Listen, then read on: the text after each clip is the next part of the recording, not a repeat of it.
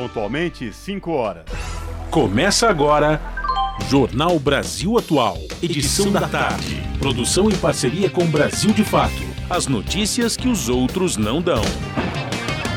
Movimentos populares, política, direitos humanos, economia, mundo do trabalho, cultura e prestação de serviço. Jornal Brasil Atual. Edição da tarde. Olá, hoje é sexta-feira, 3 de março de 2023. O Jornal Brasil Atual, edição da tarde, começa agora comigo, Cosmo Silva, e com Emerson Ramos. E estas são as manchetes de hoje. Aniele Franco é eleita uma das mulheres do ano pela Time. Ministra da Igualdade Racial é a primeira e única brasileira escolhida para compor lista anual da revista. A Câmara aprova a proposta que cria programa de financiamento para empresas comandadas por mulheres. Mais 700 mil famílias entrarão no programa do Bolsa Família a partir deste mês de março. Inscrições para o ProUni 2023 se encerram nesta sexta-feira. Para se inscrever no programa, o estudante deve ter realizado o Enem nos anos de 2021 e 2022. Empresa acerta verbas rescisórias a resgatados de vinícolas, mas se nega a pagar indenização. E o MST exige que a empresa Suzano Papel e Celulose cumpra acordo firmado em 2011 e critica os impactos da monocultura de eucalipto na Bahia. Apontamento da FUNAI estima que expulsar garimpeiros de terras indígenas custará 70 milhões de reais. Portugal autoriza a residência automática para imigrantes brasileiros. Metalúrgicos do ABC realizam neste sábado drive-thru solidário para receber doações que serão destinadas a vítimas de chuvas no litoral e no Grande ABC. Participe do Jornal Brasil Atual por meio dos nossos canais. facebook.com barra Rádio Brasil Atual. Ou pelo Instagram, arroba Rádio Brasil Atual. No Twitter, a Rádio Brasil Atual também está presente, arroba RA Brasil Atual. Ou pelo nosso WhatsApp, o número é 11 96893 7672. Você está ouvindo? Jornal Brasil Atual, edição da tarde. Uma parceria com Brasil de Fato. Na Rádio Brasil Atual. Tempo e temperatura. Sol e muitas nuvens nesta sexta-feira aqui na capital paulista. Faz 30 graus e pode ter pancadas de chuva que vão até a noite. Durante a madrugada, as temperaturas caem para os 22 graus, mas sem chuva. A previsão se repete no ABC: sol, nuvens e possibilidade de pancadas de chuva nos períodos da tarde e da noite em todas as cidades da região. Termômetros entre os 28 e 30 graus. Durante a noite, as mínimas vão ficar em torno dos 22 graus e sem chuva. Não será diferente em Mogi das Cruzes. Sexta-feira de sol, muitas nuvens e possibilidade de pancadas de chuva à tarde e à noite. Faz 29 graus e 21 durante a madrugada. Em Sorocaba, no interior do estado, também faz sol com muitas nuvens e pancadas de chuva que podem se estender até a noite. Faz 30 graus, mínima de 21 durante a noite. Daqui a pouco eu volto com a previsão do tempo para o fim de semana. Na Rádio Brasil Atual, está na hora de dar o serviço. São 5 horas e 4 minutos. Vamos saber a situação do trânsito na cidade de São Paulo. A CT, que é a Companhia de Engenharia de Tráfego aqui de São Paulo, informa que neste momento o trânsito é intenso em todas as regiões da capital paulista, tá? E, portanto, é, no site da CT explicando essa situação que o trânsito é muito intenso. Aqui na Avenida Paulista, trânsito segue tranquilo, tanto quem vai no sentido da Consolação como pega sentido inverso indo para o Paraíso. Lembrando aos motoristas que hoje, por conta do rodízio municipal, não podem circular no centro expandido veículos com placas finais 9 e 0. Emerson Ramos, essa foi a situação uh, do trânsito na cidade de São Paulo e o metrô e trem como, como está nesse momento? Bom, tudo certo, Cosmo, para quem quer ir para casa, sinal verde, operação normal, tanto na CPTM, em todas as linhas, como também no metrô. Então, pode se programar, pode ir também para o seu, seu happy hour aí, tá tudo certo. É só ir e ser feliz, né? Deixar o carro em casa, bom também essa, essa oportunidade, né? São Paulo é uma cidade que tem realmente vários modais à disposição, você pode se programar e chegar no seu destino. Cosmo, então me vou atualizar uma informação aqui. É, a, estação Tinga da CPTM vai ter alteração na operação nesse domingo, dia 5 de março, de 8 da manhã é, até as 2 da tarde. É, é, Emerson Ramos, essa informação é muito importante para uma certa pessoa que mora, trabalha aqui com a gente e que mora na cidade de Mauá, no ABC Paulista, né? Você utiliza essa linha aí, Fábio Balbini? Fábio Balbini, então, então já se prepare. Domingão, se for fazer plantão aqui na rádio, das 8 da manhã até as 2 da tarde, vão ser realizadas obras na estação é, Utinga para continuidade da implementação do sistema de sinalização automático da linha 10 turquesa. Então tá aí os recados para você que está acompanhando também com a gente aqui o Jornal Brasil Atual, edição da tarde, e vai se informar melhor também sobre as informações das rodovias, não é, Cosmo? É isso mesmo, viu, Emerson? 5 horas e 6 minutos e a Ecovias, que é a concessionária que administra o sistema Anchieta Imigrantes, informa que neste momento tanto a Anchieta como a rodovia dos imigrantes, quem desce sentido Baixada Santista, Litoral Sul, Santos, São Vicente, Praia Grande, Itaém, Peruíbe, neste momento a Ecovias colocou em prática a operação comboio. Isso acontece quando há pouca visibilidade no trecho de serra, tá aí, portanto, tanto a rodovia Anchieta como a rodovia dos imigrantes, quem desce rumo à Baixada vai ter que ter um pouco de paciência, porque a Ecovias instalou aí a operação comboio, mais segurança, quando tem pouca visibilidade no trecho de serra, a operação comboio entra em vigor para dar mais segurança aos motoristas. Já quem sobe pela Anchieta e também pela Imigrantes, de lá da Baixada para o ABC Paulista ou a capital, pela rodovia Anchieta ou Imigrantes, trânsito tranquilo, sem nenhuma intercorrência aí para os motoristas.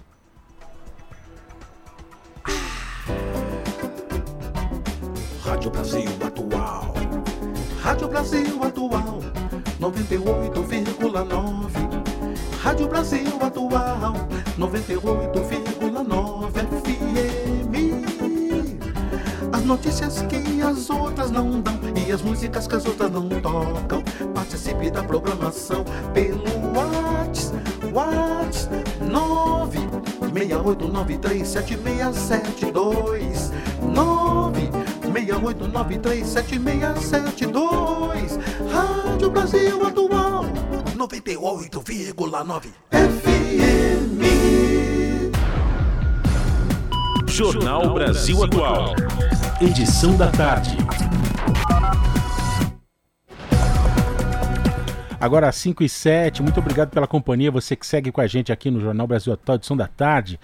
Vamos falar sobre esse carro estarrecedor, Cosmo, que está acontecendo não apenas em uma oportunidade, né? Então estão aparecendo em vários casos. Pipocando. Exatamente, pipocando. exatamente. De exploração de trabalhadores, pessoas que são colocadas numa situação análoga à escravidão. É, essa, essa questão aí da, das vinícolas, né? O responsável pela contratação desses 207 trabalhadores que foram resgatados pela fiscalização nas vinícolas de Bento Gonçalves, lá no Rio Grande do Sul, a empresa denominada Fênix Serviços de Apoio Administrativo, ela quitou as verbas rescisórias dessas pessoas, desses trabalhadores. No entanto, a empresa está se negando a pagar a indenização por danos morais. Uma proposta do Ministério Público do Trabalho do Rio Grande do Sul, lá o MPT do Rio Grande do Sul, né? E o pagamento das verbas rescisórias somou um milhão de reais. No entanto, a proposta de indenização por danos morais individuais ficou em torno de 60% desse valor, 600 mil reais os trabalhadores podem, se quiserem, entrar com reclamação na justiça. A maioria dessas pessoas retornou às suas cidades de origem, lá na Bahia. O Ministério Público tem feito reuniões virtuais com a Fênix e também com outras três vinícolas envolvidas nesse caso. Vamos citar aqui as vinícolas Aurora, Garibaldi também a Salton. E ontem a Aurora publicou uma nota com pedido de desculpas. Atrasado, né? Mas publicou essa nota. É, enfim, a gente está acompanhando de perto, vamos sempre atualizar aqui essas informações e os casos vão aparecendo aqui também cada vez mais, infelizmente, hein, exploração de trabalhadores em situação análoga à escravidão.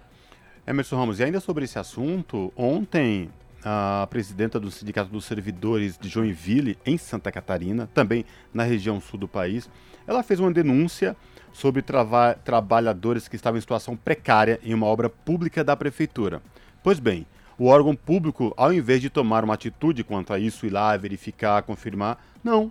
Não fez isso. E aí quem pagou o pato como uh, sendo vítima de violência foi a servidora, a presidenta do Sindicato dos Servidores, fez um boletim de ocorrência em Joinville, relatando toda essa situação. Pois bem, ao invés de haver uma situação de, de, fiscalização, conferir de fato em loco, não, a, a servidora foi vítima aí de ameaça de morte, mas no caso envolvendo violência, ou seja, você denuncia pois trabalhos sim. precários, sim, sim. análogos à escravidão, e aí quem, o denunciante que acaba sendo prejudicado. Diferente lá no caso dos trabalhadores no sul do país, nas vinícolas, que felizmente teve outro desfecho, o Ministério Público do Trabalho foi em cima e todos resgatados vão receber aí rescisões trabalhistas obrigatórias, mas enfim, já existe empresa que não, não querendo cumprir o acordo como foi feito com o Ministério Público bem antes, né? Sim, sim. É bom a gente ficar de olho, né? Enfim, vamos continuar acompanhando este caso. Agora, falando da ministra da Igualdade Racial, Aniele Franco, que foi eleita pela revista Time uma das mulheres do ano em 2023. A lista, divulgada ontem, é composta por um total de 12 nomes.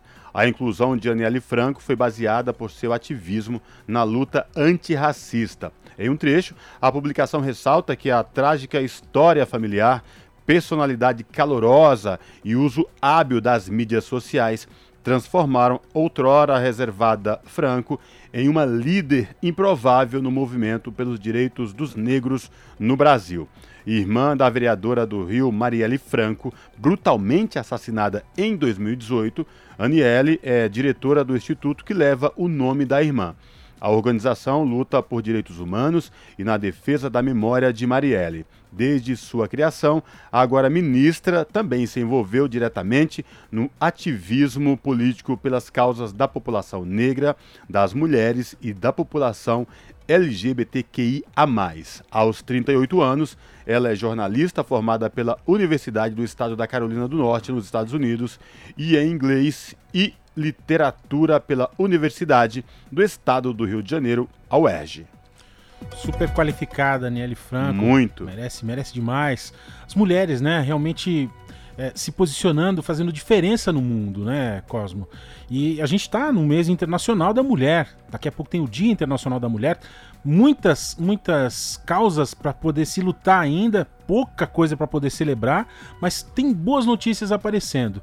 Por exemplo, essa aqui, ó, da Câmara, que aprovou uma proposta que cria um programa de financiamento para empresas comandadas por mulheres, Cosmo.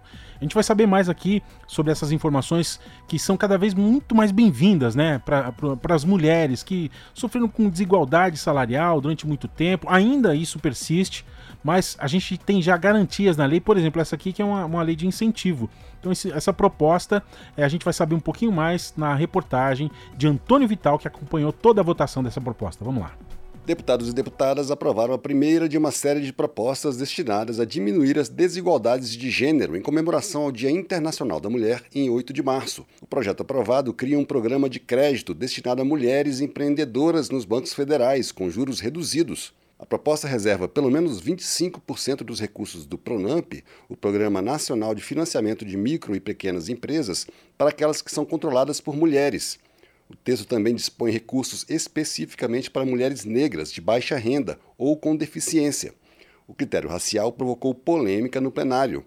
Apesar de a proposta ter sido aprovada de maneira simbólica, sem votos contrários, o PL se posicionou contra a inclusão do parâmetro de raça na distribuição dos recursos.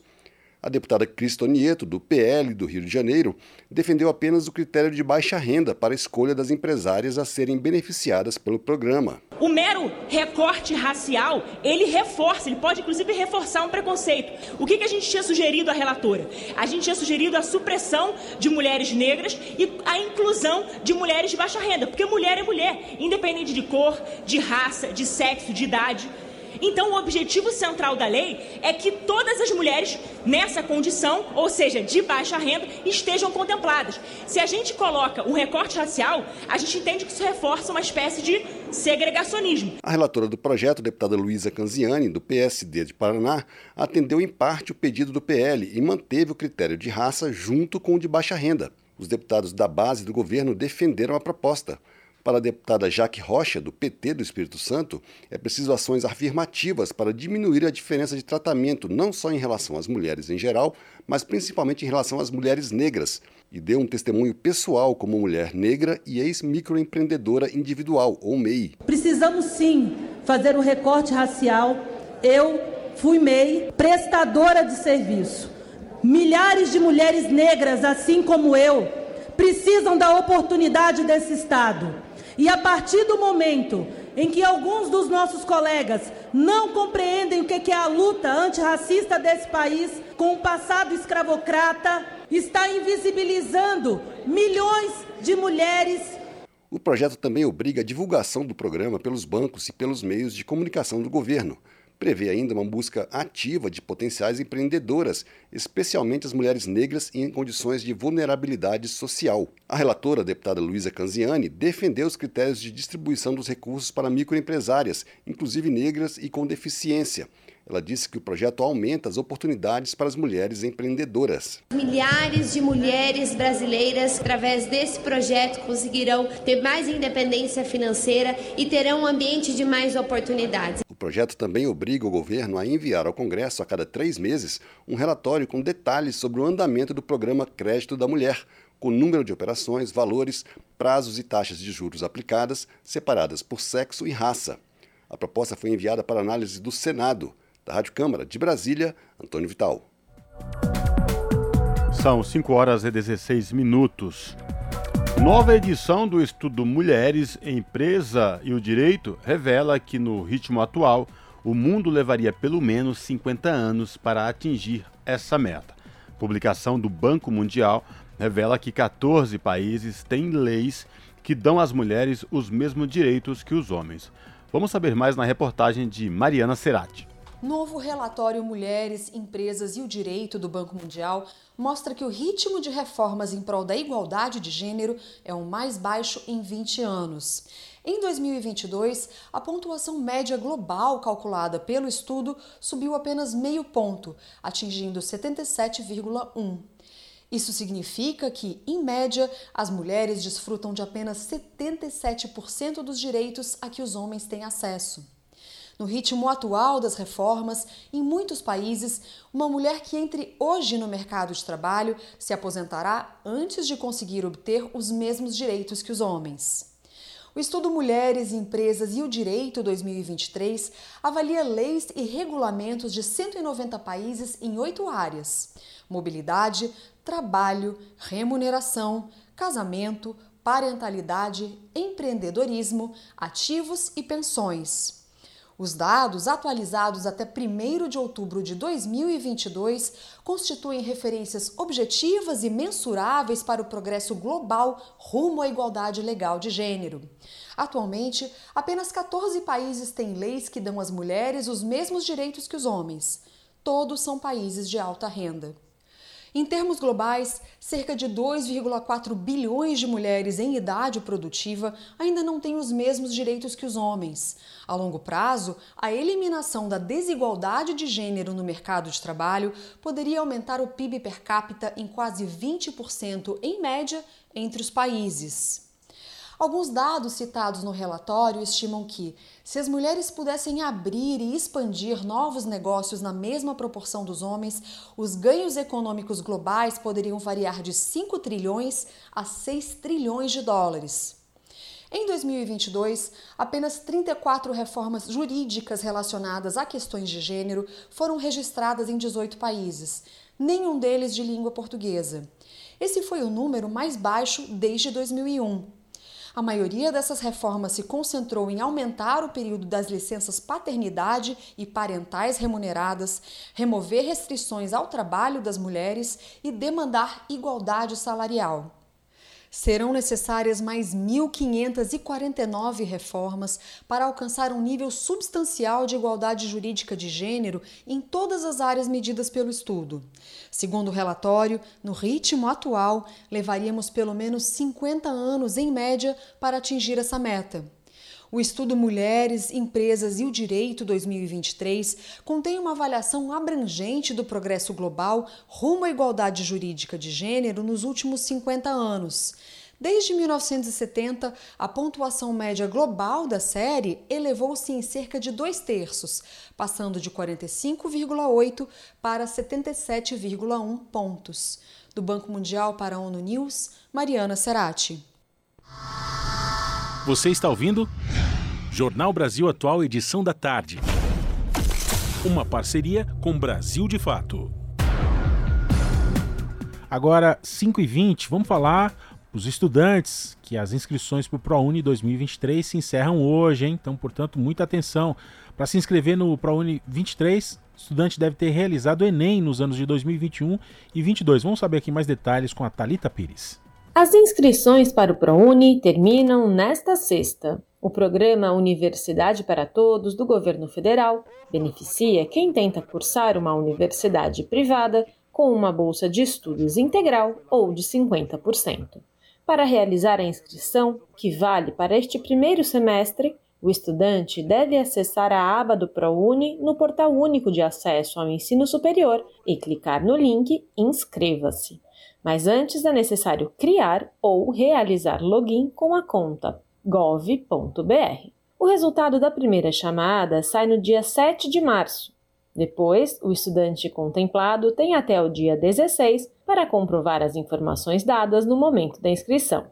Vale lembrar que, para se inscrever no ProUni 2023, o candidato deve ter realizado o Enem nos anos de 2021 ou 2022.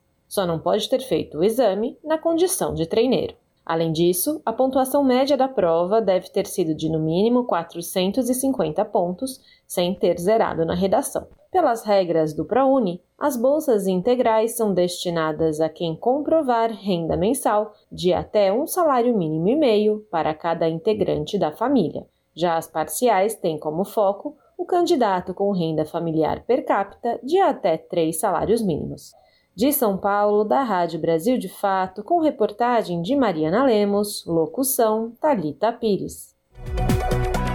Jornal Brasil Atual, edição da tarde, são 5 horas e 22 minutos. Associação não governamental com o objetivo de suprir a falta de assistência às vítimas de crimes e tragédias é lançada em São Paulo. O Instituto Provítimas foi fundado junto ao Estatuto da Vítima, que está para ser votado na Câmara dos Deputados. A iniciativa também conta com um diálogo entre setores da sociedade e promove o debate científico sobre o direito e atendimento às pessoas. Confira na reportagem de Camilo Mota. Foi lançado na noite desta quinta-feira na Câmara Municipal de São Paulo o Instituto Brasileiro de Apoio às Vítimas, que são afetadas por crimes ou desastres e calamidades. A iniciativa tem por objetivo dar o apoio às vítimas, que são as que mais sofrem nessas situações além da capacitação de organismos em crises emergenciais e no auxílio ao desenvolvimento de políticas públicas no pós-crises, tragédias e crimes. O Instituto Provítima nasceu junto ao debate sobre o Estatuto da Vítima, discutido em 2022 na Câmara dos Deputados, que contou com a participação da presidente da organização, Celeste Leite. O Instituto Provítima, ele nasce de uma total ausência no Brasil de uma política estruturada de atenção e apoio à vítima. Esse ideário de invisibilizar a vítima, ele não é uma impressão, é algo que foi pensado e estruturado para o nascimento do Estado monárquico. Foi uma forma de centralização do poder. E até hoje, em pleno Estado social e democrático de direitos, a vítima não tem uma política de atenção, uma política de apoio, ela não é sequer informada adequadamente sobre seus direitos, como proceder no caso de ter sido vítima de um crime, ou, por exemplo, até mesmo agora temos a questão do litoral de São Sebastião tem, tem muita desinformação sobre onde e como procurar ajuda. Durante a cerimônia também houve o lançamento da revista internacional de Vitimologia e Justiça Restaurativa, que vai promover de forma transdisciplinar o debate sobre direitos das vítimas, reparação e dignidade humana. É o que explica a editora-chefe da publicação, a doutora em Ciências Sociais, Sarita Amaro. E é muito importante compartilhar este momento que a gente apresenta o primeiro volume desta revista, que vai ter muita história, que vai ter uma contribuição marcante para a organização de políticas sociais mais assertivas e mais protetivas para as vítimas. O ex-secretário da Justiça de São Paulo, Fernando José da Costa, que também participou do lançamento da revista, parabenizou a iniciativa. Primeiramente, eu gostaria de parabenizar a promotora de justiça, minha amiga, a doutora Celeste Leite dos Santos, pelo empenho, pela dedicação na criação deste tão importante Instituto Brasileiro de Atenção e Apoio às Vítimas. Parabenizar a toda a equipe que participou da elaboração e da escrita desta importante revista internacional de vitimologia e justiça restaurativa. Um trabalho muito importante que olha não só o direito de todos, mas especificamente o direito às vítimas. O Instituto vai contar ainda com o Infovítima.com, em parceria com a Associação Portuguesa de Vítimas, que já tem abrangência em 12 países da Europa.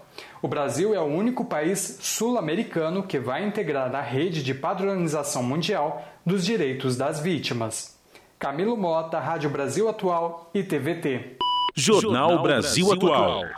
Edição da tarde. 5 horas e 26 minutos. A gente fala agora com o presidente do Sindicato dos Metalúrgicos do ABC, Moisés Seleges, que vai falar com a gente sobre uma importante atividade que será realizada neste sábado na sede do Sindicato dos Metalúrgicos do ABC em São Bernardo do Campo. Moisés Seleges, tudo bem? Prazer falar contigo. Seja bem-vindo. É, tudo bem, Cosmo? Boa tarde a você, a todos os ouvintes. É, o prazer é meu, estou à sua disposição. Moisés, vamos falar um pouco é, dessa atividade dos metalúrgicos do ABC neste sábado. Sempre que há uma situação como essa que aconteceu no litoral norte do estado de São Paulo, fortes chuvas, deslizamentos, desabrigados, mortes, também na região do ABC, na cidade de Mauá, fortes chuvas com deslizamento deixando centenas de desabrigados, o Sindicato dos Metalúrgicos do ABC sempre se mobiliza e faz seu papel como agente da sociedade civil para ajudar essas vítimas. Nesse sentido, vocês vão organizar uma atividade amanhã na sede do sindicato, é isso mesmo? É isso, Cosmo. Nós vamos fazer aqui o, o tal do drive-thru solidário. O que, que, é isso? Na verdade, nós convocamos a nossa categoria para praticarem a solidariedade para que trouxessem aqui na sede do nosso sindicato é, alimentos, produtos de limpeza, higiene, roupas, para que a gente possa ajudar as vítimas da tragédia de São Sebastião, e como você disse, aqui na nossa região em Mauá também. E em especial, Cosmo, a gente quer, a gente está fazendo a nossa campanha com toda a atenção voltada para as mulheres. A última informação que eu tive, e esse número deve ter aumentado, é que existia, dentro dos abrigos lá em São Sebastião, mais de 2.500 mulheres. Então, se você imaginar, a situação já é complicada por conta da tragédia, e nós é, focamos nisso porque as mulheres, a questão de absorvente, muitas vezes não vem doações de roupas íntimas, mas existe, como é que vai doar roupa íntima? Nós é, sabemos que existem roupas íntimas descartáveis, que as mulheres podem usar. Né? Então, existe isso, a gente está pedindo para que as pessoas também contribuam através do PIX, é, para que com esse dinheiro a gente possa comprar essas roupas íntimas descartáveis, absorventes, para que a gente possa fazer a doação tanto lá em São Sebastião e Mauá. Agora, é necessário também é, é, não deixarmos de falar da tragédia em si, que é a moradia precária em costas. Porque se você reparar, Cosmo e ouvinte, todo ano, quando chega o verão, que é natural que venham as chuvas, e, e ainda mais com essa questão do aquecimento global, a natureza ela está tá dando a resposta por conta disso. É, é, é, nós sabemos, o poder público sabe do perigo. Tem um mapeamento de, de, de, de moradias é, que estão em situação de risco. Então, nós temos que cobrar políticas públicas também, seja por poder municipal, estadual e federal, para que tenham política para que os trabalhadores possam ter uma moradia digna e quando chega o verão, a gente não fica com medo que o morro vai descer. Então tem que também cobrar é, políticas públicas para a questão da moradia. Então é além de praticar solidariedade, que é um dos valores é, mais fortes da classe trabalhadora. É, é importantíssimo sermos solidários, mas nós queremos também cobrar políticas, porque senão o ano que vem, Cosme, eu vou estar falando com você de novo sobre uma outra campanha, sobre uma outra tragédia. Isso precisa acabar. Moisés, essa questão que você trouxe da questão das moradias remete a uma outra questão que é o racismo ambiental que vem dentro do racismo estrutural dentro de uma sociedade. Especificamente lá no litoral norte, a gente, depois da tragédia, é muito importante essa solidariedade de toda a sociedade como um todo, mas lá ficou explícito, ficou evidente quem é mais afetado é a população preta, pobre, periférica, que fica nos entornos. E o que chamou mais atenção, Moisés, tinha a possibilidade de construção de casas populares próximo a um condomínio de classe alta, padrão alto, lá no litoral norte, mas foi impedido por esses moradores que não queriam que esse tipo de, de de pessoa, né, os trabalhadores e trabalhadoras humildes, simples, morassem no entorno desses condomínios. A consequência, essa tragédia que, como sempre, penaliza e vitima mais ainda quem é pobre, quem mora nessas regiões de entorno. Nesse sentido, Moisés, essa questão que você traz da moradia, de política digna, para levar moradia de qualidade para a população, está na ordem do dia, é isso mesmo, né? Não, é verdade. Essa questão do racismo, o Cosmo, está em todo lugar na nossa sociedade e nós precisamos combater isso. Isso que você falou é verdade.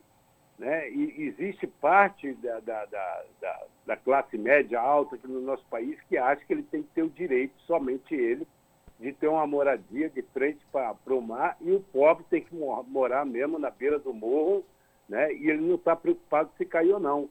Agora, é, nós sabemos disso, nós precisamos combater isso. É, eu penso eu que o governo tem a obrigação de saber isso, sabe, para combater porque é, é, isso é inaceitável. As três esferas de governo não pode aceitar isso. Eu vi uma reportagem, eu não sei aonde que eu vi aí, Cosmo, que tinha uma reunião desses moradores aí que tem é, esse poder aquisitivo maior aí, até com o ex-ministro aí do, do, do, cara que está se escondendo lá nos Estados Unidos, aí, ministro dele, sabe, que não ouvindo esses caras. Então, agora, agora o governo é outro, que nem eu costumo dizer quando eu tenho oportunidade de conversar com você é, o governo é o outro, o projeto é o outro, mas nós temos que continuar, sabe, todos os dias, 24 horas por dia, combatendo isso, combatendo esse tipo de racismo em todas as esferas e também cobrando do governo também aquele projeto que nós sempre defendemos. Eu não estou preocupado se o cara vai achar ruim, sabe, que vai ter negro morando do lado da casa dele. Vai morar sim, sabe? Do lado da casa dele, o negro vai frequentar o restaurante, o negro vai frequentar o aeroporto, o negro vai ter comida na mesa. É isso que nós temos que enfrentar. Sabe, tem que acabar com isso. Ninguém aguenta mais isso aí. Todo dia a gente vê desgraceira na televisão e é sempre com os mais pobres. É verdade. Moisés, vamos dar o serviço agora desta, desta iniciativa solidária dos metalúrgicos do ABC que vai ser realizada neste sábado, das 9 às 13. Mais uma vez, Moisés, o endereço do Sindicato dos Metalúrgicos e que a população que nos, que nos ouve agora na Rádio Brasil Atual 98.9 FM pode contribuir com as doações diretamente no sindicato, Moisés? Isso, o, o Cosmo, nosso sindicato ele fica aqui no centro de São Bernardo do Campo, na rua João Basso, 231, João Basso 231 nós vamos iniciar essa atividade a partir das nove da manhã. Então, o companheiro, a companheira pode vir aqui, ele vai adentrar o sindicato, vai fazer a sua doação, vai sair tranquilamente. A nossa atividade inicia às nove, vai até às 13 horas. Vai ter um pessoal aqui para estar tá organizando. E aí, na semana que vem, eu estamos discutindo aqui na direção do sindicato, nós queremos fazer questão de levar as doações na, na, parte mais atingida, seja lá em São Sebastião, seja em Mauá. Inclusive, nós estamos entrando com contato já lá na Barra do Saí, para você ter uma ideia, com a Associação de Moradores da Barra do Saí mesmo, onde teve é, a pior parte da tragédia, e nós queremos levar é, a doação lá para que, quem mais precisa e também ajudar, nos colocarmos à disposição para que a gente faça esse debate da necessidade de moradia digna para a classe trabalhadora desse país, que é quem produz a riqueza do nosso país, Cosmo.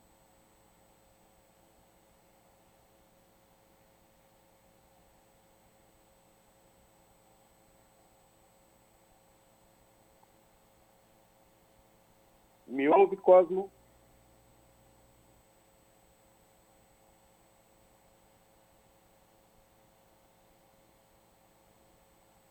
Alô, Moisés? Oi, estou aqui. Perde, perdemos o contato rapidamente, mas já retornamos. Moisés, eu vou aproveitar a oportunidade de ter tua presença aqui, falando com a gente, com os ouvintes do Jornal da Rádio Brasil Atual, edição da tarde, falando deste ato solidário, esse evento que acontece amanhã no Sindicato dos Metalúrgicos, de arrecadação, de doação para as vítimas lá do litoral e também da região do ABC. Eu sei que o Sindicato dos Metalúrgicos do ABC está com um processo é, de eleição aí que vai é, readequar e, eleger aí sua, sua diretoria. Como é que está essa questão? Como é que vocês estão trabalhando na base? Fala um pouquinho para a gente sobre esse processo de eleição do sindicato, Moisés. É, nós estamos no processo sim, ô Cosmo. É, o nosso sindicato tem uma particularidade porque ele acontece em dois turnos. O primeiro turno, ele acontece na eleição dos comitês sindicais de empresa né, as comissões de fábrica, como os antigos gostam de dizer, que acontece no dia 14 e 15 de março, agora, desse mês. Então, é, a, nós sempre pregamos aquilo, um, um, representante do sindicato ele tem que ser eleito primeiro na base dele. Os trabalhadores têm que referendar o nome dele.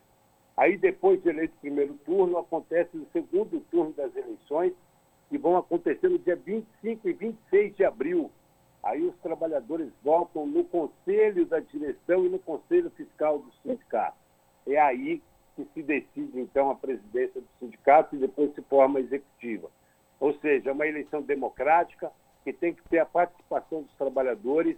O nosso sindicato é forte, mas a base é importantíssima para dizer os rumos, é, o futuro do nosso sindicato. Então, é um momento de eleição que é um momento sempre festivo né? porque exercitar a democracia, é, seja no sindicato, seja no país, é um exercício da alegria, sabe, de, de pensar no futuro, de ter esperança de um país melhor, Costa. Perfeito, Moisés. A gente agradece a tua participação aqui no Jornal da Rádio Brasil Atual, edição da tarde. Boa sorte para vocês amanhã nesta ação solidária no Sindicato dos Metalúrgicos, que vai trabalhar e receber doações que serão destinadas às vítimas das chuvas no litoral norte de São Paulo e também da cidade de Mauá, no ABC Paulista. Obrigado, viu, Moisés? Sempre bom tê-lo aqui no Jornal da Rádio Brasil Atual. Abraço. Outro, eu que agradeço. Um abraço. Falamos aqui com Moisés Seleges no jornal Brasil Atual. As notícias que os outros não dão. Jornal Brasil Atual. Edição da tarde. Uma parceria com Brasil de Fato.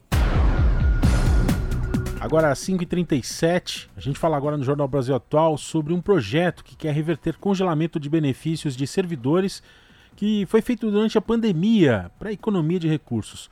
Vamos saber mais aqui na reportagem de Silvia Munato. Projeto em tramitação na Câmara busca reverter a interrupção da contagem de tempo para aquisição de benefícios de servidores públicos, ocorrida durante os dois primeiros anos da pandemia de Covid-19. Lei complementar interrompeu a contagem e o pagamento de benefícios, como anuênios, triênios e licenças-prêmio, entre 27 de maio de 2020 e 31 de dezembro de 2021. Para a deputada Luciene Cavalcante, do PSOL de São Paulo, a medida foi tomada porque havia o risco de uma queda muito acentuada da arrecadação de impostos. Mas União, Estados e municípios acabaram aprovando outras soluções fiscais que mantiveram o caixa dos governos. A gente está falando da progressão das carreiras, dos quinquênios, sextas partes e equivalentes. Os municípios, os estados, eles já têm essa previsão orçamentária no seu planejamento. Não é, não se trata de uma despesa nova. Além disso, todos os municípios e estados tiveram aumento da arrecadação de, dos seus impostos e do seu orçamento. Luciene Cavalcante explica que os servidores públicos continuaram prestando serviços e garantindo direitos durante todo o período e, portanto, também devem ter os seus direitos garantidos. Como a proposta é um projeto de lei complementar, a presidência da Câmara poderá encaminhá-la para as comissões permanentes ou instalar uma comissão especial para analisá-la. De qualquer forma, o projeto terá que ser votado pelo plenário. Da Rádio Câmara de Brasília, Silvia Munhato. São 5 horas e 39 minutos. O presidente da Petrobras, Jean Paul Prates, afirmou nesta quinta-feira que a empresa não ficará atrelada à política de preços de diesel e gasolina, que tem como base a paridade de preços e importação, conhecida como PPI.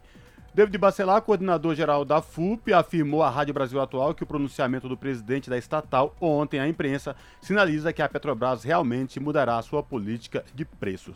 Vamos acompanhar a entrevista cedida ao jornalista Rafael Garcia. E no Jornal Brasil Atual nós conversamos agora com o coordenador-geral da Federação Única dos Petroleiros, o David Bacelar. David, vamos conversar é, sobre os assuntos relacionados à Petrobras e a gente começa falando sobre essa entrevista coletiva que o novo presidente da Petrobras, o Jean Paul Prats, fez ontem. E a primeira coisa que ele disse foi que o preço de paridade de importação vai deixar de ser o último parâmetro na formação dos preços dos combustíveis e ressaltou que quem define a política de preços é o governo que na maioria das vezes o PPI não serve para garantir competitividade do mercado de combustíveis e ele afirmou que o PPI só garante ao concorrente uma posição confortável. David, por que, que o PPI não consegue essa competitividade? Ô, oh, palavrinha chata! Bem, Rafael, eu, apesar de, nesse momento da entrevista coletiva, é, estar em viagem, estava me deslocando de feira para Salvador, a maior cidade aqui no interior do Nordeste, para a capital da Bahia, eu tive o cuidado de assistir toda essa entrevista coletiva do presidente Jean Paul Prats. Eu considerei a entrevista bastante positiva, ele se saiu muitíssimo bem em todas as perguntas que foram feitas pelos jornalistas. E com relação a esse tema, ele foi muito cirúrgico. Ele é um grande profissional do mercado, de petróleo e gás aqui no Brasil, é, já há anos debatendo esses temas, e como senador da República, algo que ele tratou muito durante o seu mandato de quatro anos, que substitui a Fátima Bezerra, foi justamente de defesa da Petrobras e de defesa por uma política de preço dos combustíveis aqui no Brasil que seja justa. E felizmente ele toca nesse tema. Essa falta de competitividade por conta do PPI, é, Rafael, é porque ele está correto. Tentam obrigar a Petrobras a utilizar uma política de preços que é benéfica para o concorrente da Petrobras. Isso não é exigido aqui no Brasil ou em qualquer país do mundo para empresas do setor privado, seja de petróleo, seja de qualquer segmento da economia. Não exigem que, por exemplo, é, uma empresa de fast food ela trabalhe com preços iguais ao da concorrente dela. Aqui tentaram fazer isso, na verdade até fizeram, né? infelizmente com o Temer e com o Bolsonaro, a Petrobras que foi ocupada pela gestão por pessoas, na sua gestão, por pessoas indicadas por esses dois presidentes, ela foi obrigada a utilizar o preço de paridade de importação, que é interessante, obviamente, para aqueles que trazem derivados de petróleo de outros países, que importam de fato o combustível, a gasolina, o diesel, gás de cozinha para vender aqui no Brasil. Agora, como disse o próprio presidente Jean Paul Prats, se a Petrobras ela é detentora é, de boa parte do pré-sal brasileiro, se a Petrobras ela tem petróleo a um custo de extração muito mais baixo do que suas concorrentes, se a Petrobras tem refinarias com um custo de refino muito mais baixo do que das suas concorrentes, se a Petrobras ela tem uma estrutura logística ainda, apesar das privatizações que houve, que consegue entregar esse produto em grandes mercados consumidores a um preço menor do que a sua concorrente, qual o problema nisso? Nenhum. Então, eu achei o presidente Japo Prats muito feliz em todas as suas palavras colocadas ontem, também com relação a esse tema. Então, Rafael, há uma sinalização muito explícita de que o governo federal, como ele bem colocou em vários momentos, acionista majoritário e controlador da Petrobras, vai sim orientar, recomendar por uma nova política de preços. Uma política de preços que leve em consideração principalmente os custos internos de produção. Porque se a Petrobras ela não importa derivados de petróleo, como diesel, gasolina, é, GLP, uma, uma conjectura aqui, porque ela vai então utilizar o PPI para um derivado de petróleo, um combustível que é produzido aqui dentro do Brasil, com petróleo brasileiro, com, com trabalhadores brasileiros, com custos de extração baixos, com custos de refino baixos, com custos nacionalizados em real e não em dólar. Óbvio, não precisa usar. Então, para quem não entendeu, a mensagem foi mais do que explícita.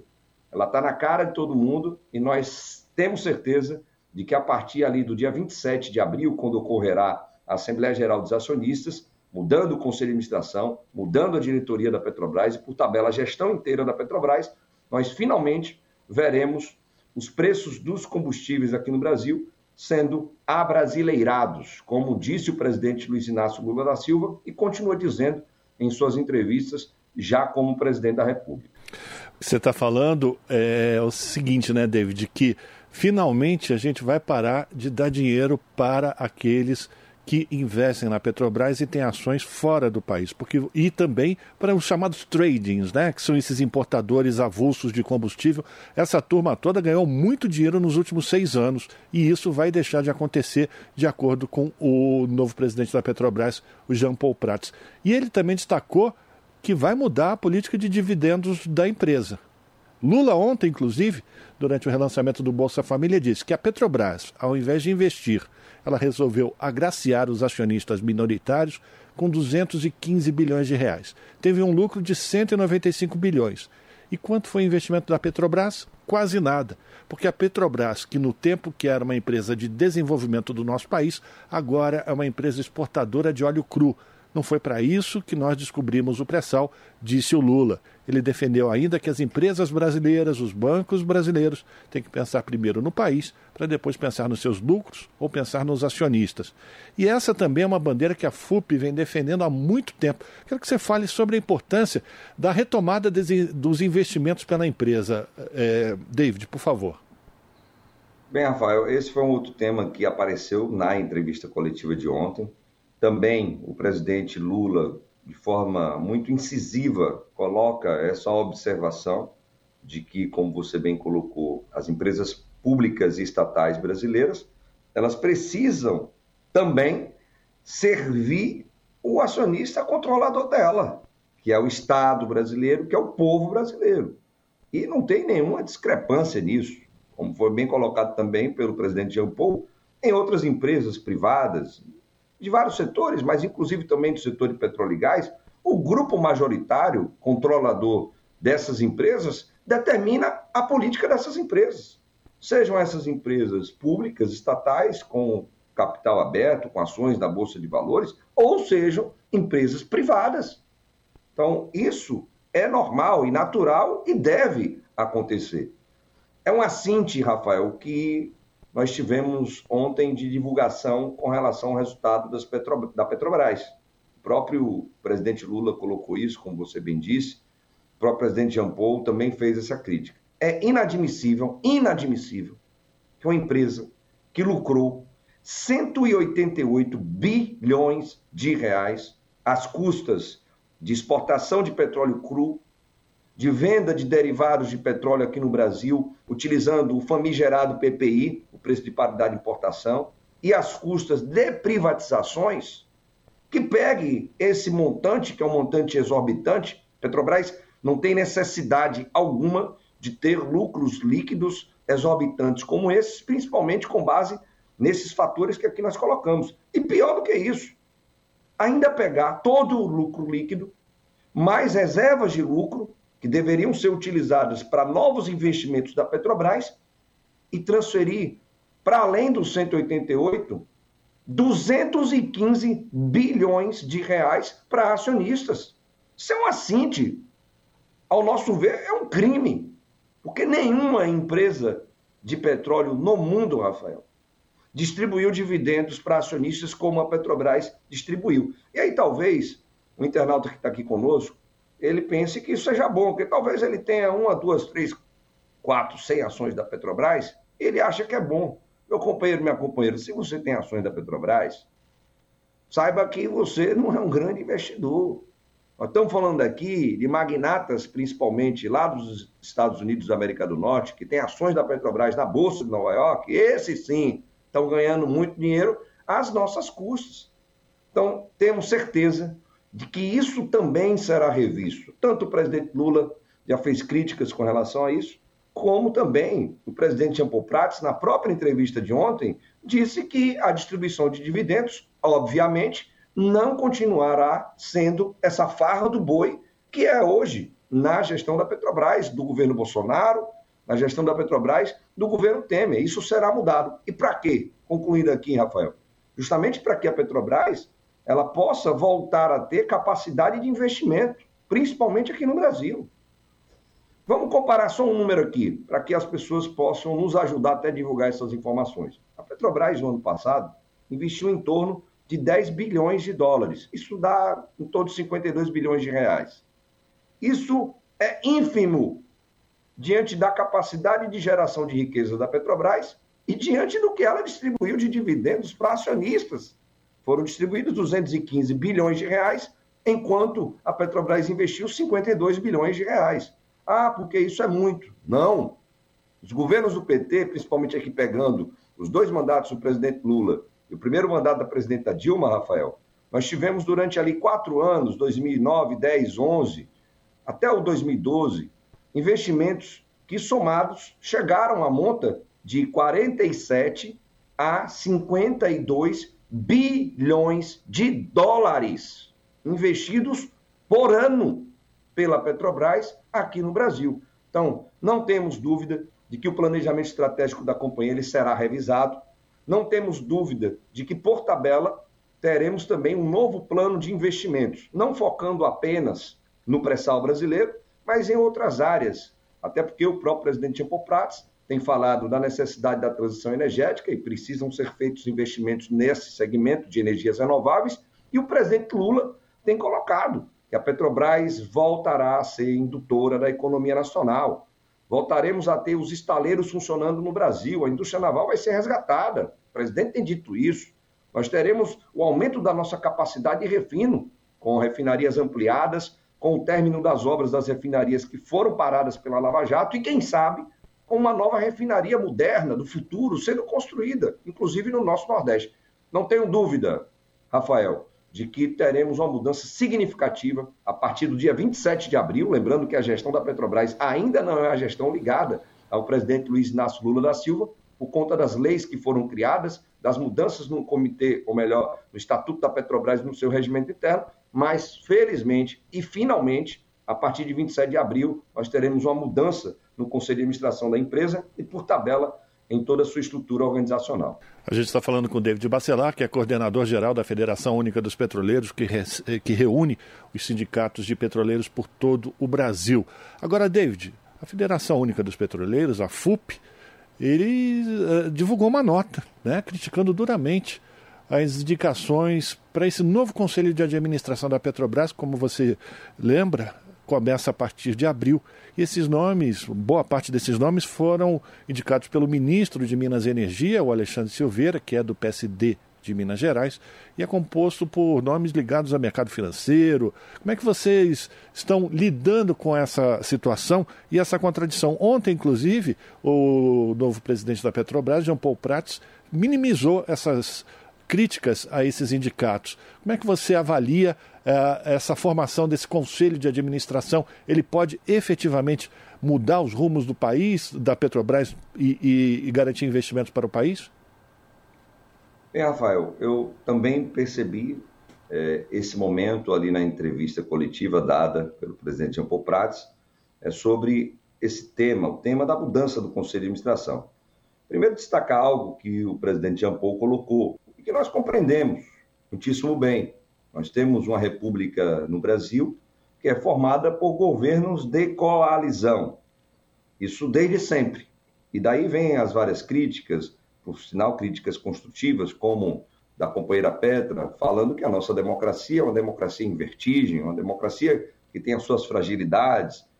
Então, temos um governo de coalizão. Compreendemos isso perfeitamente. Entendemos, como disse o próprio presidente Jean Paul Prats, que o presidente Lula, que é o presidente da República, ele governa hoje o país com uma grande frente, uma frente ampla, uma frente com 16 partidos que compõem esse governo e, obviamente, os partidos dentro do governo querem e vão querer sempre ter espaço. E o espaço do Conselho de Administração é o deles, que é indicado pelo presidente da República a partir de vários diálogos, várias conversas com os atores que hoje fazem parte do governo federal brasileiro. Compreendemos isso perfeitamente. E como o companheiro deputado federal, hoje ministro da SECOM, companheiro Pimenta, grande deputado aguerrido ali do Rio Grande do Sul, grande companheiro, ele disse em entrevista coletiva: se houve, meu companheiro Rafael, um acordo, um ajuste, um diálogo para a composição do Conselho de Administração, nós entendemos. Isso não é um problema. O presidente, o governo federal, óbvio, tem esse poder para dizer quem será o representante da União, acionista majoritária da Petrobras, dentro do Conselho de Administração. São sete nomes. Agora, nós, Rafael, como mantemos e precisamos manter a nossa independência, a nossa autonomia sindical diante dos governos, diante dos patrões, precisamos sempre alertar os problemas que podem acontecer.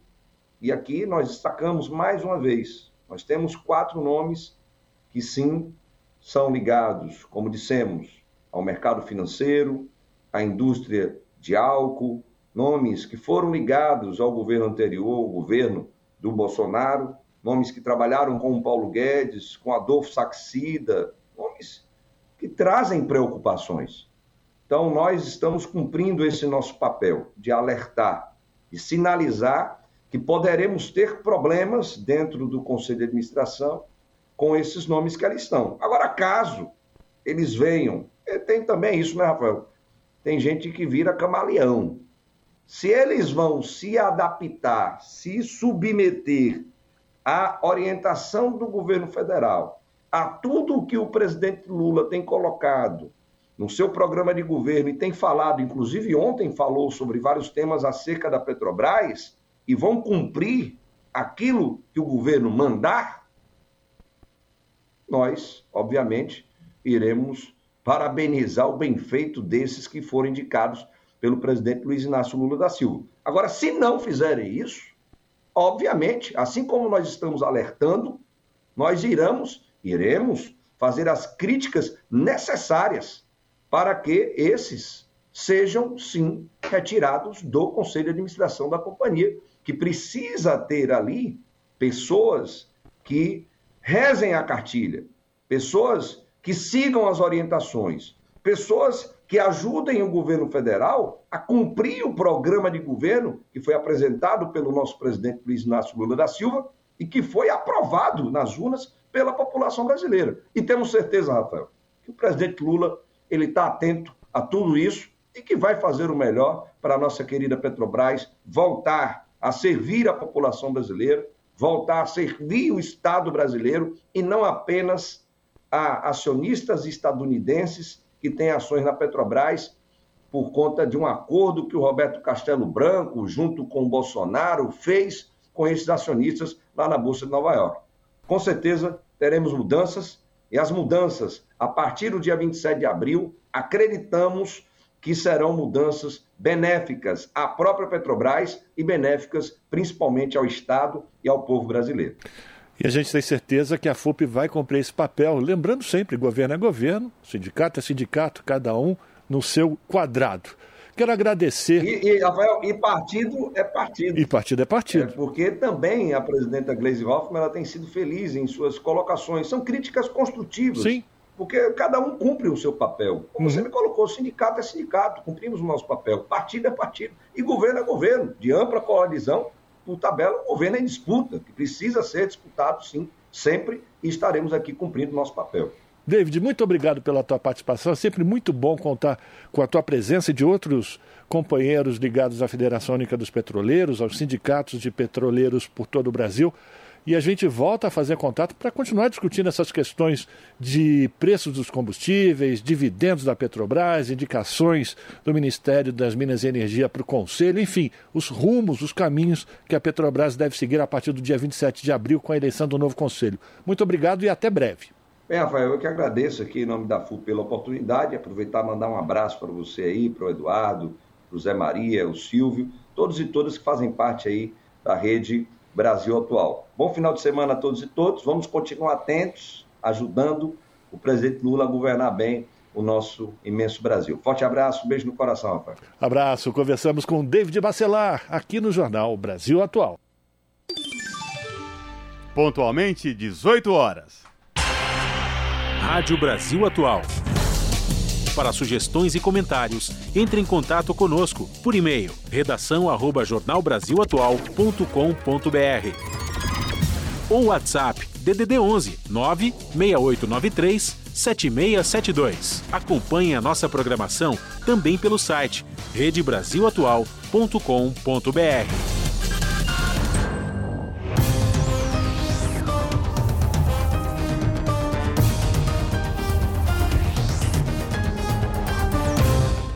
18 horas e chegou o momento de nós aqui do Jornal da Rádio Brasil Atual, edição da tarde, fazemos o contato com a redação da TVT para saber do apresentador Kaique Santos quais destaques do seu jornal que começa logo mais pontualmente às 7 da noite na TVT, canal 44.1 digital em São Paulo e na Grande São Paulo e também transmitido pelo YouTube da TV, youtube.com/rede-tvt. Olá, Kaique. Boa noite. Quais destaques de hoje do seu jornal? Fala Cosmo, Emerson Ramos, boa noite para vocês. Sexta-feira, sextou, mas antes a gente continua bem informado aqui com vocês no Jornal Brasil Atual, edição da tarde, e também no seu jornal, que vai ao ar daqui a pouquinho às 7 da noite na TVT, canal 44.1 da TV Digital na Grande São Paulo. Mas quem não tá por aqui também pode acompanhar, ou quem tá na rua, né? Ou em outros lugares aí, pode acompanhar pelo YouTube da TVT e também pelo Facebook. Entre os assuntos de hoje, a gente fala sobre a privatização da água. Movimentos sociais e sindicais se uniram para barrar a privatização do SAAE, o Serviço Autônomo de Água e Esgoto de Governador Valadares, em Minas Gerais. O serviço tem sido restatizado em boa parte da Europa, porque a privatização não deu certo, mas aqui no Brasil, governos estaduais e municipais insistem em colocar o bem público nas mãos de empresas privadas e fazer caixa para campanhas eleitorais. A gente lembra que a própria Sabesp está ameaçada também aqui no estado de São Paulo. A Caroline Campos fez uma reportagem sobre essa situação lá em Governador Valadares, na cidade mineira, né, sobre como está essa situação da privatização, a empresa ameaçada aí de ser vendida para empresas privadas. Tem também uma matéria do repórter Jô Miyagi sobre o aumento da violência contra a mulher. Uma pesquisa do Fórum Brasileiro de Segurança Pública mostrou que as agressões físicas, ofensas sexuais, abusos psicológicos e vários outros tipos de violência contra a mulher, né, violência de gênero, se tornaram ainda mais frequentes na vida dessas brasileiras. Infelizmente, na maioria das vezes, as mulheres negras foram ainda as mais atingidas. É um absurdo, o repórter Jomiag vai trazer mais esses dados e o que os especialistas falam, né? Como que a gente pode combater essa violência, né? Esse absurdo que as mulheres sofrem por aqui. E tem muita notícia, a gente segue falando sobre aquela situação dos trabalhadores encontrados em situação análoga à escravidão no sul do país. A empresa responsável pela terceirização dos trabalhadores resgatados rejeitou o acordo de indenização apresentado pelo Ministério Público do Trabalho e a gente traz alguns detalhes mais sobre isso, outros assuntos. Tem entrevista com o Diese sobre a taxa de juros, a economia, a inflação, o produto interno bruto bruto que no último trimestre do ano teve queda aí, qual que é a perspectiva daqui para frente, o que o governo Lula precisa fazer. Tudo isso então e muito mais daqui a pouco no seu jornal, logo após o papo com o Zé Trajano, é às sete da noite, não perca o horário. A gente segue por aqui então preparando esse jornal de sexta-feira. Essa aqui é minha última na apresentação do seu jornal, né? Me encerra a minha cobertura de férias. Ana Flávia Quitério está retornando na segunda para a companhia aí de todos vocês, todos os nossos telespectadores e ouvintes. Foi um prazer estar conversando com vocês aqui nessa interação da Rádio Brasil Atual. Kaique Santos da redação do seu jornal na TVT, então para a Rádio Brasil Atual. Esse é o Jornal Brasil Atual, edição da tarde. Uma parceria com Brasil de Fato. Agora, às 6 e 4 a gente vai trazer aqui uma, uma matéria exclusiva do nosso parceiro aqui de produção de notícias, BDF, que está falando sobre a expulsão de garimpeiros de terras indígenas, que vai ter um custo de 70 milhões de reais, é o que prevê a FUNAI. E com a FUNAI sucateada, o STF determinou que a expulsão de invasores deve ser custeada por meio de crédito extraordinário. Quem traz as informações para a gente é o Douglas Matos. Vamos lá. A FUNAI, Fundação Nacional dos Povos Indígenas, calcula que será preciso gastar 72 milhões de reais para expulsar todos os garimpeiros de sete terras indígenas mais afetadas pela atividade ilegal: Yanomami, em Roraima, Caripuna e Uru-Euauau, em Rondônia, Araribóia, no Maranhão, Caiapó, Munduruku e Trincheira Bacajá, no Pará. Estimada pela FUNAI no final de fevereiro, a cifra foi obtida com exclusividade pela reportagem do Brasil de Fato. O cálculo veio após a decisão do ministro Luiz Roberto Barroso, do STF, que ordenou a retirada imediata dos garimpeiros. Barroso ordenou ainda a abertura de crédito extraordinário junto ao governo federal, numa quantia suficiente para cumprir a decisão. O governo Lula prometeu acabar com o garimpo em terras indígenas e começou a expulsar os invasores da terra indígena Yanomami, que vive uma crise humanitária provocada pela atividade irregular.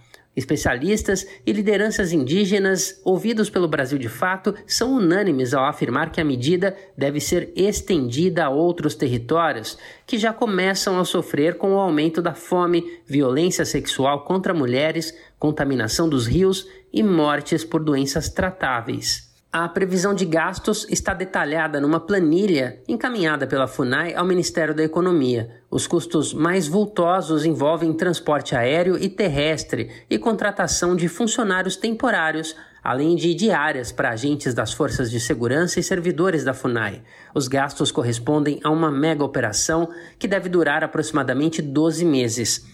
Essa quantia necessária para expulsar os garimpeiros das sete terras indígenas equivale a apenas 0,001% do orçamento da União para 2023, que é de 5 trilhões e 345 bilhões de reais.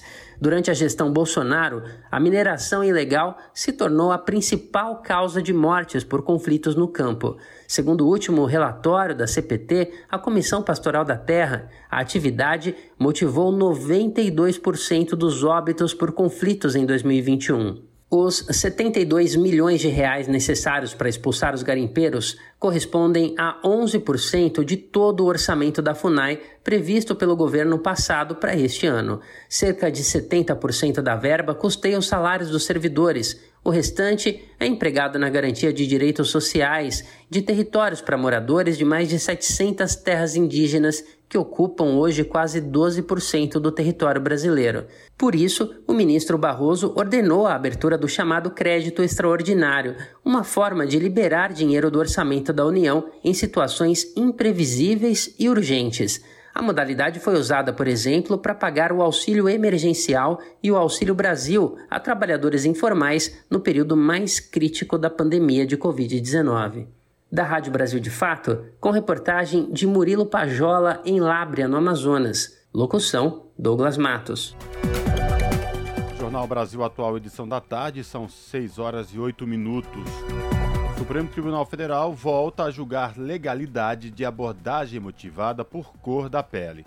A Defensoria Pública do Estado de São Paulo questiona a condenação de um homem por tráfico de drogas, abordado enquanto estava parado ao lado de um carro. A Sayonara Moreno nos conta mais detalhes.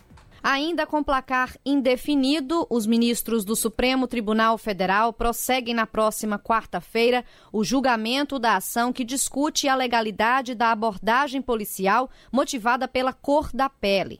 A Defensoria Pública do Estado de São Paulo questiona a condenação de um homem por tráfico de drogas abordado enquanto estava parado ao lado de um carro. Na sessão anterior, o relator da matéria, ministro Edson Fachin, votou contra a abordagem com base em aparência e cor da pele, conhecida como perfilamento racial. Durante o voto, o magistrado mencionou que o Código Penal prevê a busca pessoal sem ordem judicial somente se o suspeito portar arma proibida ou objetos que compõem o delito. No entanto, ele explicou que decisões anteriores prevêem a prisão de suspeitos se houver elementos subjetivos ou concretos, mas que precisam ter fundamento. Não satisfaz a exigência legal o conjunto de parâmetros demasiadamente subjetivos ou não constatáveis de maneira nítida e precisa. O que significa que não se pode admitir a busca pessoal com base em critérios que não tenham base legal, como raça, cor da pele, aparência física e qualquer outro critério que não possua uma dimensão racional e sistemática conforme a Constituição. Para o relator, a abordagem policial e prisão de uma pessoa levando em conta somente a aparência física é de caráter totalmente subjetivo e ainda causa constrangimento. Essas ações são consideradas condutas arbitrárias que ofendem direitos e garantias individuais e podem ser caracterizadas como abuso de poder três ministros concordaram com a proibição da abordagem policial com base na raça. No entanto, entenderam que isso não tem ligação com o caso em análise. Assim, o placar está em três votos a um para a manutenção da condenação que gerou a ação no Supremo. No habeas corpus, os defensores públicos questionam a condenação de Francisco Cícero dos Santos Júnior, de 37 anos, por tráfico de drogas. Abordado na cidade de Bauru, São Paulo, em 2020, o homem estava parado ao lado de um carro. Após a abordagem, a polícia identificou que o acusado portava pouco mais de um grama de cocaína, o que resultou na prisão. Em depoimento, os policiais disseram que a abordagem ocorreu depois de verem um indivíduo negro e um indivíduo de cor negra em pé ao lado de um carro. No entendimento deles, a cena era típica de tráfico de drogas. Ao discordar do voto do relator Faquim, o ministro André Mendonça argumentou que o local da abordagem era conhecido como área de tráfico de drogas. O ministro Alexandre de Moraes não viu ilegalidade na abordagem e também levou em conta o local, conhecido como ponto de venda de drogas, além do comportamento suspeito do homem. O ministro Dias Toffoli também seguiu o entendimento dos ministros que votaram diferente do relator Faquim. Com os quatro votos já registrados na ação, sete magistrados ainda precisam se manifestar a partir da próxima quarta. Da Rádio Nacional em Brasília, Sayonara Moreno. Agora às 6h12, você segue com a gente aqui no Jornal Brasil Atual, edição da tarde. E a gente vai falar agora sobre uma ocupação do MST lá na Bahia. É, a frase dita pelos representantes do MST foi a seguinte: Não comemos eucalipto, a justiça determinou o despejo né, da ocupação. O movimento está exigindo que a Suzano, a empresa de celulose, cumpra o acordo firmado em 2011 e também critica né, os impactos da monocultura de eucalipto na Bahia. A gente vai saber mais aqui sobre essa ação né, da justiça determinando esse despejo na reportagem de Talita Pires. A Justiça Baiana determinou a reintegração de posse de uma das três fazendas da Suzano Papel e Celulose SA que foram ocupadas por 1.500 militantes do MST nesta semana. A ordem partiu do juiz Renan Souza Moreira e vale para a propriedade que fica no município de Mucuri. As outras duas áreas ocupadas pelo Sem Terra ficam em cidades vizinhas, Teixeira de Freitas e Caravelas. Com a decisão, ficou autorizado o uso da força policial, além de multa de 5 mil reais por dia, caso os trabalhadores rurais se recusem a sair ou ocupem áreas vizinhas da fazenda. Ao Brasil de Fato, Eliane Oliveira, da direção estadual do MST na Bahia, afirmou que o movimento vai resistir e permanecer no local até que de fato ocorra a reintegração. A ocupação das áreas da Suzano, que se autodenomina como a maior empresa de celulose do mundo, acontece, segundo o movimento, por dois motivos. O primeiro é pressionar para que se cumpra um acordo firmado em 2011 entre a Suzano e o MST, com a participação do INCRA, o Instituto Nacional de Colonização e Reforma Agrária. Ela lembra que a empresa se comprometeu a ceder áreas para assentar 750 famílias, mas isso não ocorreu até hoje. O Movimento Sem Terra, ele fez e essa ocupação devido a esse passivo. Então, nós continuamos nessa área ocupada, continuamos dizendo que temos disposição de continuar fazendo luta até que a empresa se manifeste e cumpra com o acordo que ela fez anos atrás com essas famílias que estão em acampamentos há 12 anos esperando que áreas fossem cedidas para desapropriação. Em nota enviada à reportagem, a empresa alega que não violou o acordo. O texto diz, abre aspas, a completa entrega das áreas pela Suzano depende de processos públicos que ainda não ocorreram ou foram implementados pelo INCRA, fecha aspas. O segundo objetivo das ocupações, segundo o MST, é denunciar os danos do ponto de vista hídrico, social e econômico causados pela Suzano.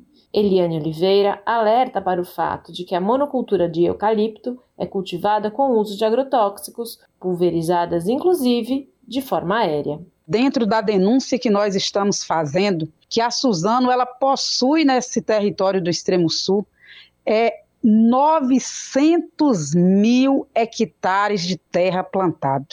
Dizer isso é dizer também que são plantados 500 milhões de mudas todos os dias dentro desse território. A Suzano possui 3 milhões de hectares de eucalipto ao todo. Então, a gente tem dito que não comemos eucalipto. A Suzano informou que reforça seu compromisso por manter um diálogo aberto e transparente, de maneira amigável e equilibrada. Ainda na nota, a empresa caracterizou a ocupação do MST como ilegal. Além disso, afirmou que espera receber a mesma decisão judicial pela reintegração de posse nas áreas de Teixeira de Freitas e Caravelas. Só no ano de 2022, o lucro líquido da companhia, a maior produtora mundial de celulose, aumentou 20% em relação a 2021, chegando a mais de 22 bilhões de reais. De São Paulo, da Rádio Brasil de Fato, com reportagem de Gabriela Moncal, locução Talita Pires.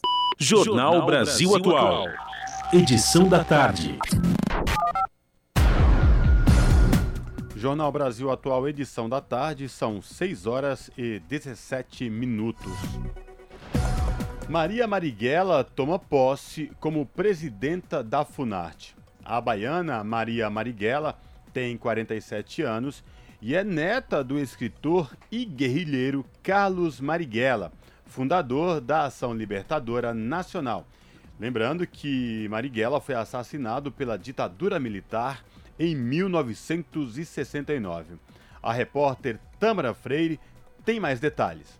Pela primeira vez em quase 50 anos de história, a Funarte, Fundação Nacional das Artes, será presidida por uma mulher negra e nordestina. A atriz, gestora cultural e vereadora licenciada de Salvador, Maria Marighella, tomou posse na noite desta quinta-feira no Rio de Janeiro. A nova presidenta prometeu uma relação mais direta da Funarte com o povo, respeitando a diversidade nacional. Sejamos essa festa que reivindica e promove direitos, que não teme a beleza do encontro, que vê exatamente no comum e também no incomum a força que precisamos fazer do Brasil, o país belo, grande, generoso, justo e abundante. Somos um povo tão abundante como faminto e mataremos a fome juntos nessa frente por democracia. A Funarte é responsável por fomentar as diversas formas de arte e cultura no país e está ligada ao Ministério da Cultura, recriado no governo Lula. A ministra Margarete Menezes reforçou que o momento é de retomar a importância da pasta e de seus órgãos colegiados, depois do que ela chamou de processo de desmonte. Essa ideia de achar que a cultura brasileira se podia ser desmanchada, ou se podia ser esquecida, ou não precisa de ter ministério, não tem condição. Nós vivemos num país que tem mais de 200 milhões de brasileiros e que cada região desse país tem um, uma, um sotaque de cultura diferente, cada lugar, cada cidade. E cada cidade que acontece o seu, sua ação cultural, sua ação artística, tem ali um elemento de transformação. A baiana Maria Marighella tem 47 anos e é neta do escritor e guerrilheiro Carlos Marighella, fundador da Ação Libertadora Nacional e assassinado pela ditadura militar em 1969. Ela já ocupou o posto de coordenadora de teatro da Funarte e também trabalhou na Fundação Cultural da Bahia e na Secretaria de Cultura do mesmo estado. Para assumir a Funarte, se licenciou do seu primeiro mandato como vereadora de Salvador pelo PT. Com informações da Agência Brasil, da Rádio Nacional no Rio de Janeiro, Tamara Freire. E a gente segue aqui no Jornal Brasil Atual, edição da tarde. Vamos falar agora sobre literatura. Estou na linha aqui com o Hugo Albuquerque, é também um dos editores da Autonomia Literária, fundada em 2015, né? Fidelizado também pelo Hugo, com os seus parceiros ali de editora, também os coordenadores editoriais, Manuela Belloni, também Cauê, Sem Martin. Tudo bom? Boa tarde, agradeço o convite. Estamos aqui na área. Então, a gente quer falar um pouquinho sobre a editora, né, Autonomia Literária, tem muita coisa bacana aí que também tem um lema, né? A gente procura se reinventar, né? E também reinventar a política e começando também inventando uma editora, né? Que é a autonomia literária. Queria que você falasse um pouquinho para a gente sobre os títulos que a gente tem disponíveis aqui e sobre as novidades também, os lançamentos que estão sendo preparados, estão aí quentinhos, prontos para sair do forno. É isso mesmo, Hugo? Exato. Olha, a gente tem muita coisa boa que acabaram de chegar agora, luta de classes da coleção Slam, lá do nosso querido Emerson Alcaide. Também o protagonismo juvenil da própria coleção Slam. E dos lançamentos mais recentes, que também chegou quentinho do forno, Os Camisas Negras e a Esquerda Radical, O Fascismo Racional e a Derrubada do Comunismo, do Michael Parente, que é um clássico a um baita livro para debater essa a natureza do fascismo, o que, que foi a do comunismo e o que é que é pensar a questão do comunismo hoje, né? E a gente vai o antigo em quadrinhos do Gordon do Gordon Hill é uma muito legal, é um quadrinho, quer dizer, aqui na Autonomia a gente já publicou alguns, né? Mas esse em especial é muito bacana. Tem prefácio do Mark Bray, escreveu o Manual Antifascista, que a gente publicou também. E, e é muito legal trazer para essa linguagem dos quadrinhos esse tema antifascista, né? Porque ele dialoga com um público amplo, com um público mais jovem, mas também com um público mais velho de um modo geral em relação a essa pauta que está candente no Brasil e no mundo, que é o antifascismo. Bom, então, é, quem tiver mais interesse em saber todos os, os títulos que vocês têm disponíveis para falar sobre é, é, esses assuntos e basicamente também falando sobre é, um posicionamento progressista, né? Então, autonomia literária. Dá o, dá o link para a gente aí, para quem está acompanhando o Jornal Brasil Atual, Hugo, para a gente poder é, conferir todos os, os títulos que vocês têm disponíveis ali. Olha, a gente está com um catálogo amplo, a gente existe desde 2015, né? Quando saiu a nossa primeira publicação, que foi Origem do Estado Islâmico, e a gente sempre está lançando coisas novas. Ah, agora, agora, em breve, também, além desses aí que estão prontos, que está quase saindo do forno, a Estrela Vermelha Brilha sobre a China, do Edgar Snow, que é um clássico, é, sobre a Revolução Chinesa e também o Einstein Socialista, que é uma coletânea de entrevistas escritas do Einstein a respeito do socialismo. Isso é uma coisa que pouca gente, pouca gente lembra, né? Acabou ficando para o nosso tempo muito a figura do Albert Einstein, é, cientista, uma figura meio que acima do bem e do mal, mas ele ele era um socialista, ele tinha posições políticas bem claras à esquerda também. Isso aí está para ficar pronto É, a gente tem autonomia também, está é, organizando um espaço que é o Ateliê do Bexiga, que é um coworking, que também tem vários coletivos ali dentro. É, e de, de, diversas formas, a gente sempre está fazendo eventos. Dentre elas, agora vai o Sol e Sombra, vai entrar numa parceria com a gente, vai ter o espaço deles lá também. E a gente sempre vai estar tá fazendo eventos mensais lá na rua Conselheiro Ramalho. Para quem não conhece, fica aqui no Bexiga, perto do Sindicato dos Radialistas, perto do Madame Satã. E nesse sábado a gente vai ter um evento legal, que é a luta contra o fascismo nas Américas, passado presente, que vai ter a presença do Jones Manuel e do Gustavo Gaio Fato. E também vai rolar o lançamento do Camisas Negras do Michael Parente. É, e vamos fazer em parceria também com a Lavra Palavra. Bem legal. Quem puder estar tá aqui e quem estiver por São Paulo de passagem, que more nesse lugar super especial que é o Bexiga, onde a gente está sediado, dê uma passada lá, venha trocar uma ideia, tomar uma cerveja, tomar um chopp. E a gente está nessa produção e nessa tarefa também militante, né? Porque a gente não é uma mera é, editora que está imprimindo qualquer coisa. A gente está sempre antenado, procurando publicar em relação a esses temas é, nevrálgicos para a esquerda, tocando em temas polêmicos e ajudando a construir né, um projeto diferente desse capitalismo atroz que a gente tem. Vocês são super bem-vindos também aqui no sábado à tarde. A gente falou aqui com Hugo Albuquerque, é, fundador também ali da Autonomia Literária, conversando com a gente sobre a agenda né, da autonomia para esse final de semana e também sobre os lançamentos. Muita coisa boa que está para vir por aí. autonomialiteraria.com.br. Conheça você também todo o catálogo. E queria que você deixasse aqui por último. Vocês têm um podcast também, né? Que é um papo bem bacana, que fala sobre, sobre as atualidades, né? E qual que é a periodicidade do, do podcast, a publicação, Hugo? A gente faz um programa, na verdade, quinzenal no canal da, da Autonomia Literária no YouTube, que é o Desaforo de São Paulo. A gente sempre está entrevistando um pessoal bacana. A gente vai recomeçar agora que o ano começou de fato, né? Depois Mas do carnaval. Gente, é, agora a gente está no, né, no primeiro mês do ano. E a gente já fez algumas entrevistas e lá no Desaforo a gente sempre está debatendo temas como geopolítica, economia, também cultura, né? E sempre trazendo muita gente, alguns autores, nossos, mas também trazendo muita gente de fora que de alguma forma contribui e nos ajuda a entender esse caos que é a nossa época. Nós estamos lá batendo cartão, é, o Alexandre Vassilenskas, a Rose Martins, James Vermin, que agora está de licença paternidade, e, e eu. Perfeito. Obrigadão, Hugo. Um abraço para você. Obrigado pela participação aqui no Jornal Brasil Atual, edição da tarde. Abração, querido. Valeu, conversei com Hugo Albuquerque, um dos fundadores também da editora Autonomia Literária.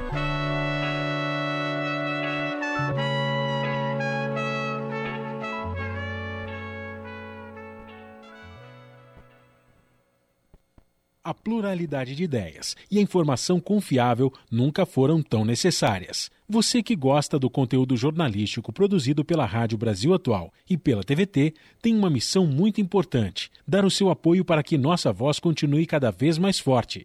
Jornalismo independente, com responsabilidade com a notícia e com a democracia, só é possível com a participação e o apoio popular. Acesse o site catarse.me/tvt faça a sua assinatura e nos ajude com sua contribuição. Rádio Brasil Atual e TVT. Compromisso com a notícia.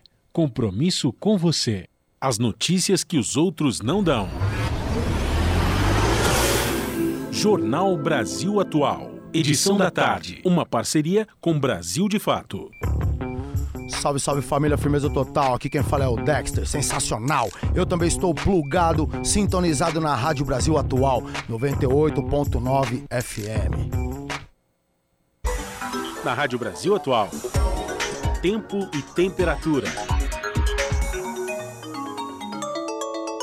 O fim de semana também vai ser de sol, muitas nuvens e pancadas de chuva durante a tarde e a noite aqui na capital paulista. As temperaturas vão ficar entre os 21 e 32 graus. No ABC, a previsão se repete. Também vai ter pancadas de chuva durante a tarde e a noite em todas as cidades da região. Os termômetros vão ficar entre os 20 e 31 graus. Não vai ser diferente em Mogi das Cruzes. Pode ter pancadas de chuva durante a tarde e à noite durante o fim de semana. Os termômetros vão ficar entre os 20 e 31 graus. A mesma previsão para Sorocaba, no interior do estado. Sol e muitas nuvens com possibilidade de pancadas de chuva nos períodos da tarde e da noite, tanto no sábado quanto no domingo. Temperaturas entre 21 e 31 graus. Camilo Mota, Rádio Brasil Atual.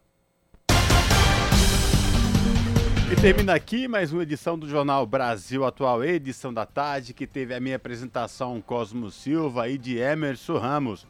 Nos trabalhos técnicos, ele, Fábio Balbini. Você fica agora com Papo com Zé Trajano aqui na Rádio Brasil Atual e também na TVT. E na sequência, na TVT, você fica com o seu jornal pontualmente às 7 da noite, canal 44.1 digital em São Paulo e também transmitido no YouTube da TVT. Lembrando que neste final de semana, sábado, a partir das 6 da tarde, tem revista Brasil TVT com análise das notícias da semana, com reprise no domingo no mesmo horário, a partir das 6 da noite, na TVT, canal 44.1 digital. E também no YouTube da TVT. Tenham todos um bom final de semana. A gente volta a partir das 5 horas da tarde de segunda-feira. Tchau!